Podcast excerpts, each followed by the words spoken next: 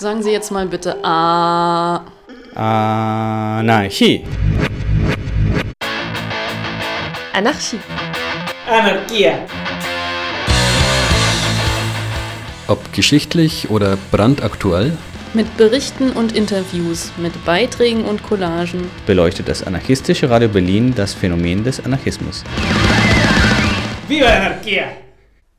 At the beginning of February, the Anarchist Radio Berlin had the opportunity of participating in the Feminist Congress in Wrocław, Poland, where we did a small interview with one of the organizers of the Congress, and this is what you'll get to hear now. Can you tell us a little bit about um, the Feminist Congress in Wrocław that just happened? Maybe how, a little bit of the history, how long it's been going on, and what were some of the topics um, that you talked about during this Congress? So actually, the Congress happened for the first time ever, and uh, we did it because we uh, we sadly noticed that there is no such event in Poland at all. So there is no um, national wi- nationwide um, event for feminist activists and other people interested in, in feminism uh, to meet, to talk about, um, to network a little. And uh, it's actually quite shocking because the feminist movement in Poland is not so small. There is plenty of different groups doing very different things. And there is actually no place to meet and, and um, no place to discuss. Um, so it's the first time, uh, but let's hope it's not the last. So the idea came from the camp that we did in the summer, a very small camp that we did mostly for our group, um, uh, for Inicjatywa 8 Marca from Wrocław, and a few of our comrades from other feminist groups that we used to organize things together with.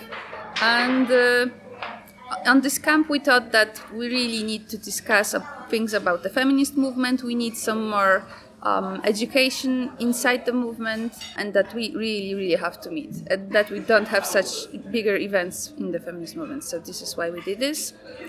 And about the topics, right? Yeah. So the main question and the main problem that we wanted to touch, and I think we managed to do that, was the condition of the feminist movement in Poland. Um, was the question, um, what are we doing? What are we missing? What should we do? What should we focus on?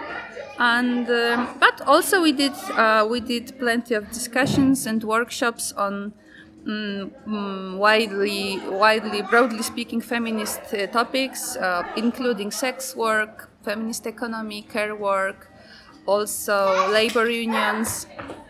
Um, yeah, so I think they, uh, the, uh, there was plenty of discussion about the movement and about the future and about the current situation, but also about some uh, about some specific issues that we uh, that we work on in the feminist movement. And did you have mostly people and collectives from Wrocław participating? Can you maybe tell us a bit about which kind of groups or individuals came?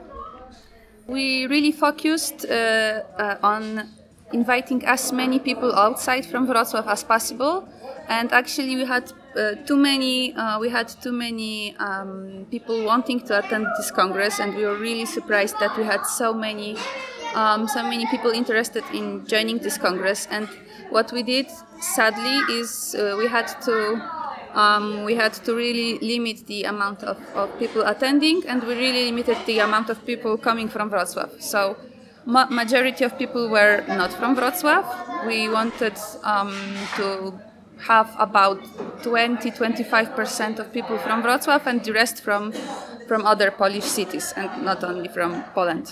Mm.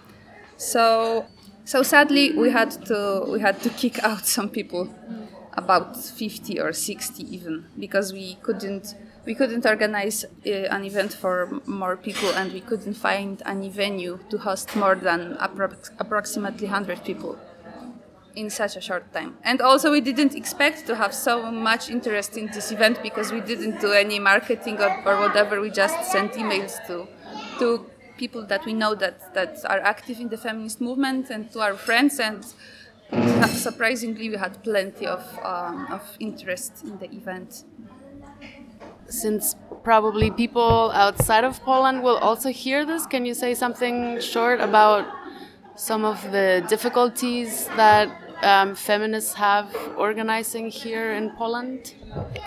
A huge problem that I see is the fact that we nearly don't collaborate between cities, and there is not, I think, not a single organization, even NGO organization, not talking even about grassroots groups that work between cities. And this is a huge problem because I believe that we could share plenty of work that we do in our local groups. We could share that, we could do way more things if we could collaborate somehow. Um, even on simple things like demonstrations for the 8th of March, or um, we also do plenty of um, things like uh, self help in abortion or anti-conception. Um, so this is a huge problem.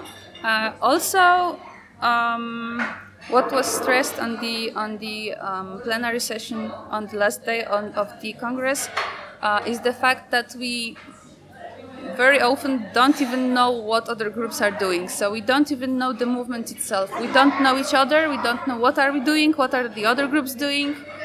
So this is a problem. And this is why we did this congress. And this is why we have to do more events like this. And more we have to put more work in getting to know each other and um, and collaborating. And politically and maybe like at the level of society like what are some of the difficulties that you have? Well politically um, we have plenty of difficulties because poland is a catholic country so there is plenty of uh, pressure from the state which is pretty much the same as the church. So obviously there is the case of abortion which is illegal in poland um, there is plenty of anti-LGBT um, actions going on from the state, from the church, from from many sides.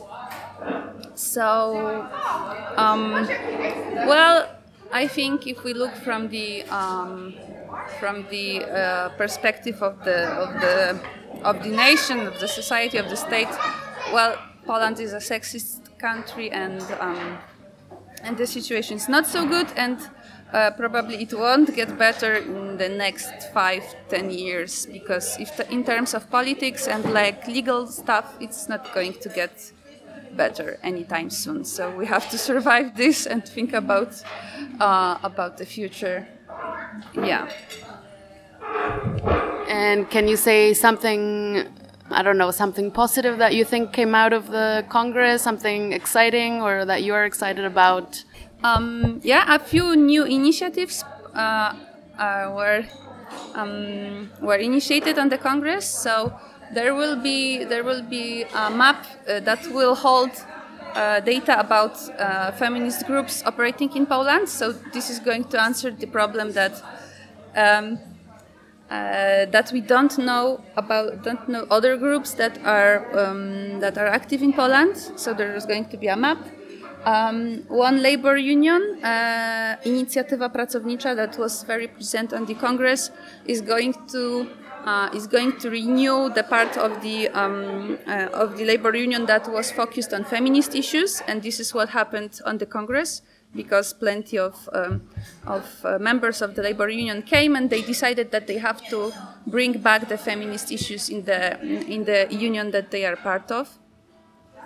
Um, another thing that happened is that we i think we have we have decided to make a camp. And i hope that we will manage to, to organize a bigger feminist camp this summer. Um, and i'm sure plenty of other things happened um, that i'm not aware of because i couldn't be present in uh, in every discussion and so on. But at least three new things are going to uh, are going to happen after the congress is there something else you would like to say that I didn't ask you, or that you would like people that are going to be listening to this to know? Um, in if they're if they want to find out more information about uh, this camp or about the Congress, how can they find this information? You can you can visit our website, which is um, which is www manifa.noblogs.org and we will definitely post information about the events we are going to do in the future.